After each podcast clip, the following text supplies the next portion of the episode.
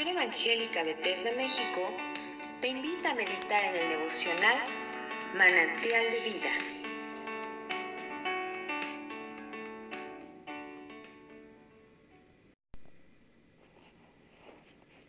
Hola hermanos, habla Ángel Monroy. Vamos a compartir, a reflexionar en el capítulo 6 del libro de Job.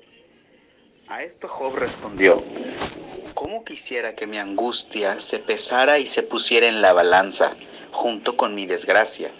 De seguro pesarían más que la arena de los mares. Por algo mis palabras son tan impetuosas.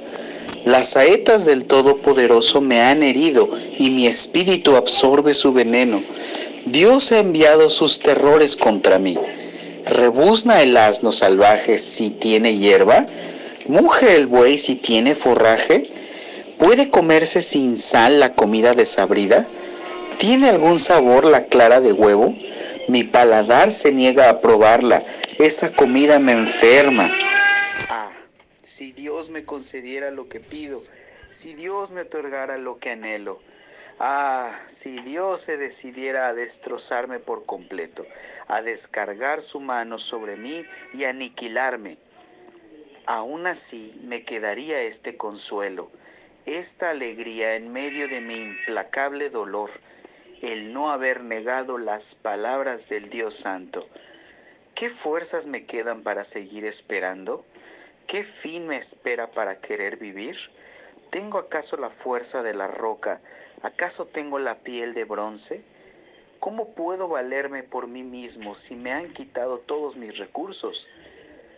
Aunque uno se aparte del temor del Todopoderoso, el amigo no le niega su lealtad, pero mis hermanos son arroyos inconstantes, son corrientes desbordadas, se enturbian cuando el hielo se derrite, se ensanchan al derretirse la nieve, pero dejan de fluir duramente las sequías, en pleno calor desaparecen de sus lechos.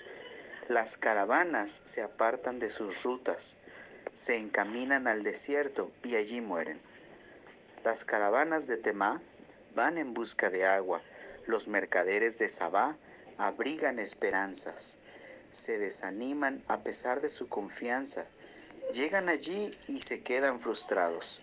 Lo mismo para con ustedes, ven algo espantoso y se asustan.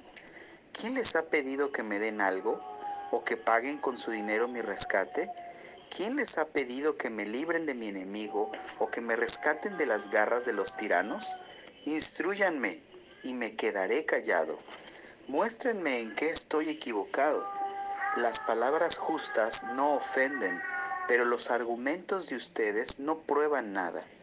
¿Me van a juzgar por mis palabras sin ver que provienen de un desesperado? Ustedes echarían suertes hasta por un huérfano y venderían a su amigo por cualquier cosa. Tengan la bondad de mirarme a los ojos. ¿Creen que les mentiría en su propia cara? Reflexionen, no sean injustos, reflexionen, que en esto radica mi integridad. ¿Acaso hay maldad en mi lengua? ¿No puede mi paladar discernir la maldad?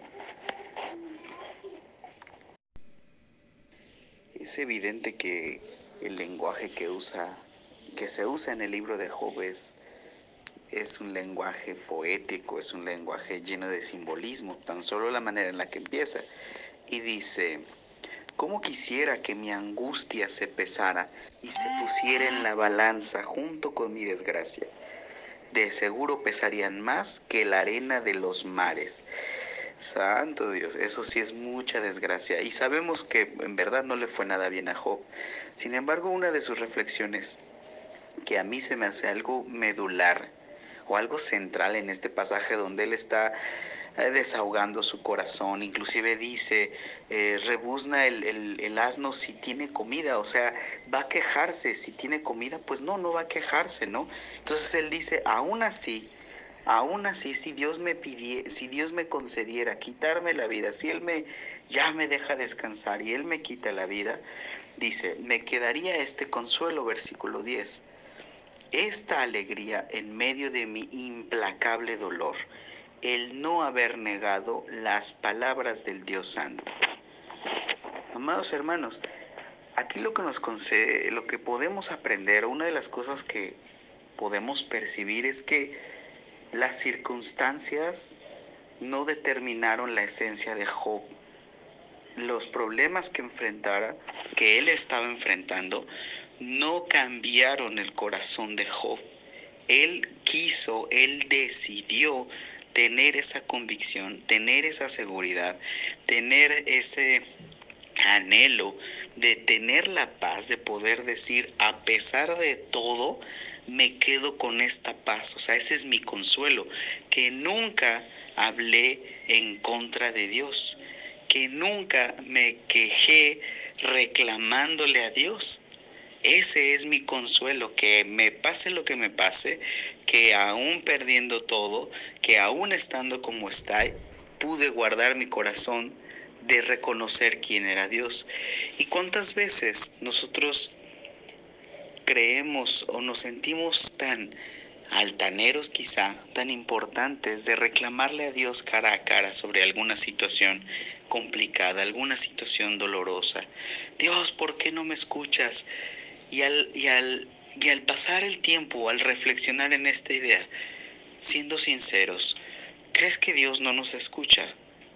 cuando tú tienes un corazón roto, un corazón destrozado, un corazón anhelante de ver a Dios, ¿tú crees que Él tapa sus oídos y dice, no te voy a escuchar, decido ignorarte? Yo creo que una de las formas en las cuales a veces nos hemos acostumbrado y quizá mal acostumbrado a ver a Dios es tratar de percibirlo como un genio de una lámpara mágica, el cual siempre está guardado en nuestro bolsillo y cuando lo necesitamos, sacamos la lamparita, frotamos, sale el genio y nos concede uno o dos deseos. Pero Dios no es así.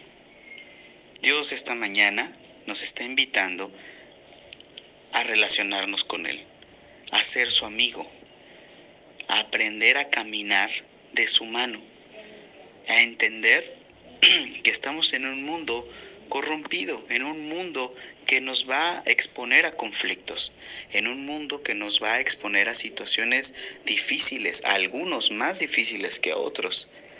Tan solo este tiempo de, histórico de pandemia, este tiempo que se ha convertido en un referente para de aquí a toda la, a toda la historia de la humanidad en adelante.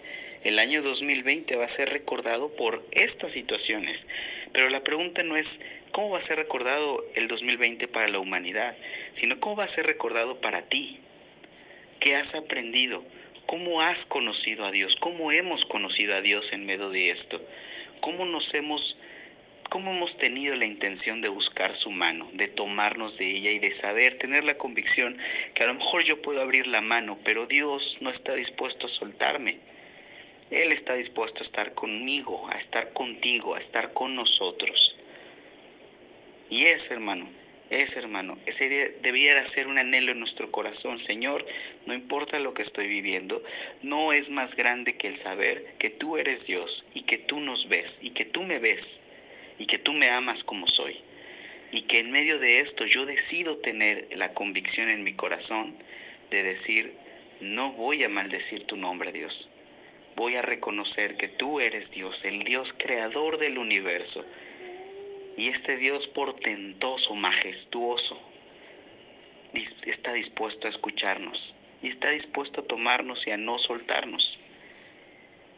Entonces, mi amado hermano, yo no sé si estás enfrentando alguna situación difícil.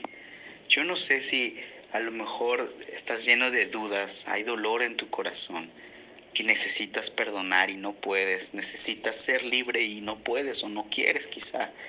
Lo que sí puedo decirte es que Dios está dispuesto a acercarte a ti. Dios está dispuesto a acercarse a ti. Dios está dispuesto a que tú puedas tener la confianza de abrir tu corazón. Y Dios está dispuesto a estar. ¿Y qué más grande que eso? Nada. Entonces, desarrollemos en nuestro corazón ese anhelo de no culpar a Dios por lo que vivimos, sino de aprender a caminar. Aprender a caminar en medio del valle de sombras, aprender a caminar en medio de los ríos caudalosos, sabiendo que Dios está con nosotros. Dios les bendiga, hermanos. Si este devocional ha sido de bendición para tu vida, compártelo con otros.